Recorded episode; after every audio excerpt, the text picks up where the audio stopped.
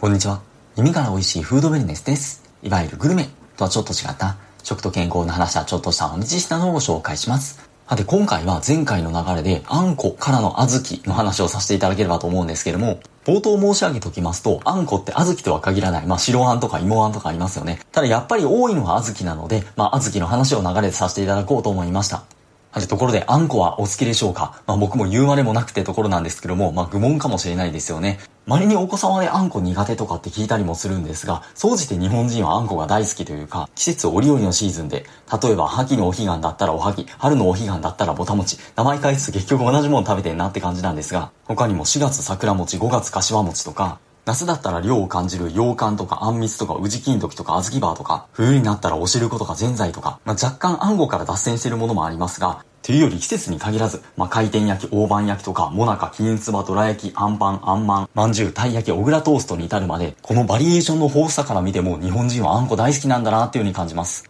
ちなみに小豆を甘くしてあんことして食べる文化って日本だけではないらしいんですが、他の国では小豆を塩とか香辛料で食べるのが一般的らしくて、そもそも小豆を食べる習慣があるのが、まあ日本とか中国とか韓国とか、あとは一部ネパールとか東アジアの国だけで、少なくとも西洋諸国で小豆を食べる文化っていうのはあんまりないんだそうです。それもちょっと意外というか、でも言われてみればそうですよね。あんこ大好きな人が海外行くと辛いかもしれないなと思ったりはするんですが、ともかくあんこは日本が誇る美味しい食文化の一つだと言えそうです。ではどうして日本で独特のあんこ文化が生まれたのかってところなんですけれども、もともと中に詰めるあんって中国から伝来してきたらしいんですが、その当時のあんは肉とか野菜が使われていて、言うならば中華まんみたいなイメージの方が近いかもしれないんですが、そこから日本独特の豆類を生かす工夫とか手法が加わった、肉食が禁じられた全州のお寺でお肉代わりに小豆を使われたことが起源と言われているそうなんですが、そこから室町時代頃になって甘さを加えるようになって、江戸時代以降和菓子も含めた文化が大成していたっていうふうに言われているようです。もともとお肉から小豆に変わってあんこになったっていうのも面白いんですが、そういえば羊羹もルーツは中国で、羊羹の羊って羊って書くじゃないですか。もともとは羊のお肉が入った汁物で、そこから肉もどきの精進料理というか、小豆が使われるようになって、だんだん形が変わって最終的に寒天が使われる今の羊羹の形になっていたんだそうです。では果たして肉代わりになるのか？もちろん文化的にそうってだけで栄養的にはなり得ないとは思うんですけども、調理前の乾燥小豆で見ると 100g あたりタンパク質 20.8g。大豆ほどではないんですが確かにそれなりにタンパク質含まれていて、他にも鉄分が意外と多い 100g あたり 5.5mg あって、それ以外にというかそれ以外の理由もあると思うんですが、昔は産後の回復が悪い女性に小豆貝を食べてもらうっていう風習もあったんだそうです。そう、昔からの風習って意味では、小豆貝もあるかもしれないですが、お赤飯の方が一般的な気がしますよね。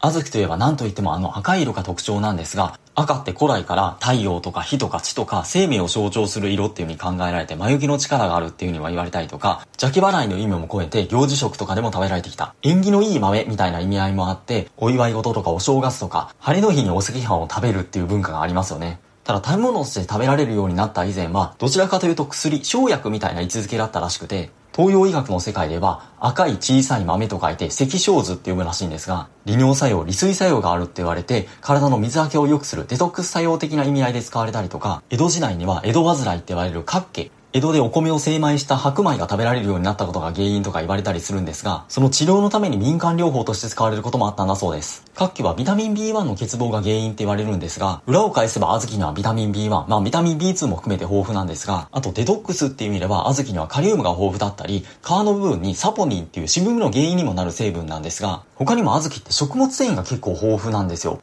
食品成分表で乾燥小豆 100g あたり 24.8g、まあ、2割以上が食物繊維で、さらに小豆はレジスタントスターチってものが豊富で、これは難消化性澱粉とかって言われて、澱粉なのに消化されにくい。なので食物繊維ではないんですが、不溶性と水溶性両方の食物繊維の性質を持っているとも言われたりして、例えばご飯を冷ますとレジスタントスターチの量が増えるって言われて、もちろん美味しさって意味では別なんですけども、冷やご飯もいいとこあるかもみたいな風に言われたりもします。レジスタントスターチいくつか種類があって、その冷ますことで増えるレジスタントスターチもあれば、もともと消化されにくい構造のレジスタントスターチっていうのもあって、小豆はそれが豊富で、しかも突出して多いというか、レジスタントスターチ研究で知られる早川隆さんっていう方の本によると、他の食べ物だったら多くてもせいぜい1%ぐらいなんですが、小豆は6.5%ぐらい。そう、これ以前にレジスタントスターチの話をした時に見て、小豆やきに多いなと思ってたんですが、それを話す機会があってよかった。まあそれはいいとして、食物繊維と食物繊維のように働くレジスタントスターチが豊富っていうのもあって、デトックス、それ以外の部分も含めて、小豆には利点があるのかもしれません。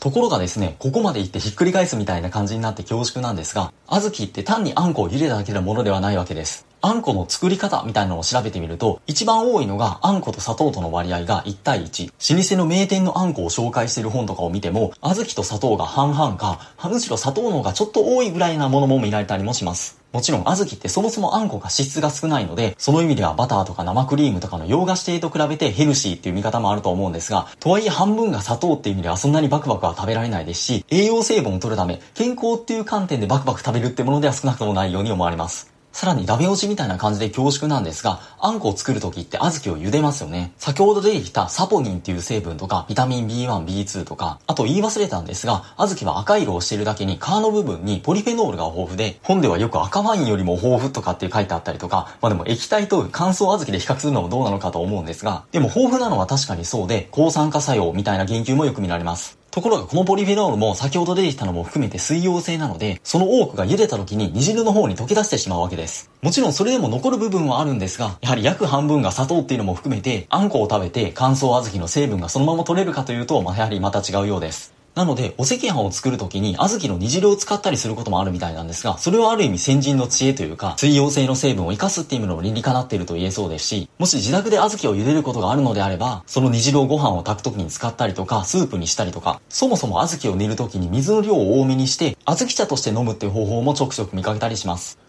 他にも甘いあんこは食べたいけど砂糖の量がっていう場合に砂糖を使わない発酵あんこっていうのが紹介されたりしていて簡単に言うと甘酒の作り方をあんこに応用したみたいな感じなんですが小豆を米麹と一緒に入れて発酵させることでもともと小豆ってでんぷんが含まれてるわけなんですが麹菌の発酵ででんぷんがブドウ糖に分解されて甘くなるっていうものです。なるほどというか、普通のあんこって砂糖をプラスオンするわけじゃないですか。その代わりに小豆の澱粉から甘さを引き出すっていうのはうまいなって感じがしますし、とはいえさすがに甘さは控えめにはなってしまうんですが、そもそも麹菌がプラスされるので一緒にとって腸内環境改善とか、プラスアルファの効果もあるかもしれないですよね。ただ発酵なので時間はかかって、本にもよるんですが、トータル8時間で2時間に1回かき混ぜるとか、そんな感じの感覚なんですが、家であんこを心ゆくまで食べたい。もちろん甘酒の飲みすぎと一緒で物には限度はあると思うんですが、日本古来の発酵の技術を活かしたあんこも悪くなさそうですし、自分もホットクックで試してみようかなと思ってます。ただそもそもなんですけども、小豆って甘くして食べなくちゃいけないのかっていうか、冒頭にもあんこの入ってるものいっぱい列挙させてもらいましたが、お赤飯とか小豆粥以外に小豆の食べ方って甘いものばっかりな感じがするんですよね。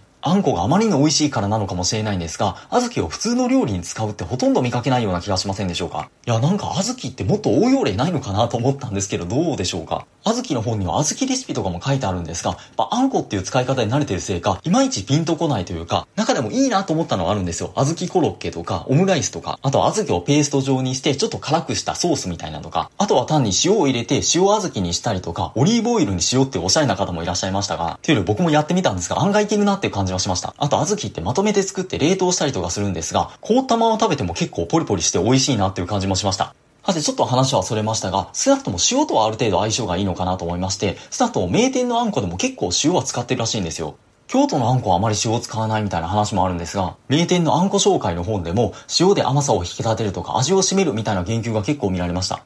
話が行ったり来たり恐縮なんですが、でもやっぱり砂糖のあんこには勝てないというか、名店のあんこってやっぱりいいなと思うところもあって、前回カムカムエヴラリー連続テレビドラマ小説の話をさせてもらったんですが、その中にあずきのおまじない、あずきの声を聞け、時計に頼るな、目を離すな、何をしてほしいかあずきが教えてくれる、食べる人の幸せそうな顔を思い浮かべ、美味しゅうなれってやつですよね。この放送をした後にあんこも今回の回の下調べをしていてびっくりしたことがありまして、例えば中村製案所っていう文字通りあんこを作っているところの担当の方の話なんですが、そのまま引用すると、小豆は毎日状態が変わるため煮上げるタイミングもその時々で違ってくる。そろそろ豆が煮上がるという時には必ず皮について、見た目や食感、香りなど、小豆と会話しながら確認する。うまくいった時はちゃんと小豆の声が聞けたという感じがしますっていうふうにおっしゃっていて、他にも豆大福で有名な松島屋っていうところの店主さん、時間がどれくらいかかるかって決めてないよ。そろそろだっていうのはあんこが教えてくれるからねっていうふうにおっしゃってたりとか、他にも何わ屋総本家っていうたい焼き発祥のお店とも言われるところなんですが、塩を切ったり火を止めたりというタイミングに迷いはない。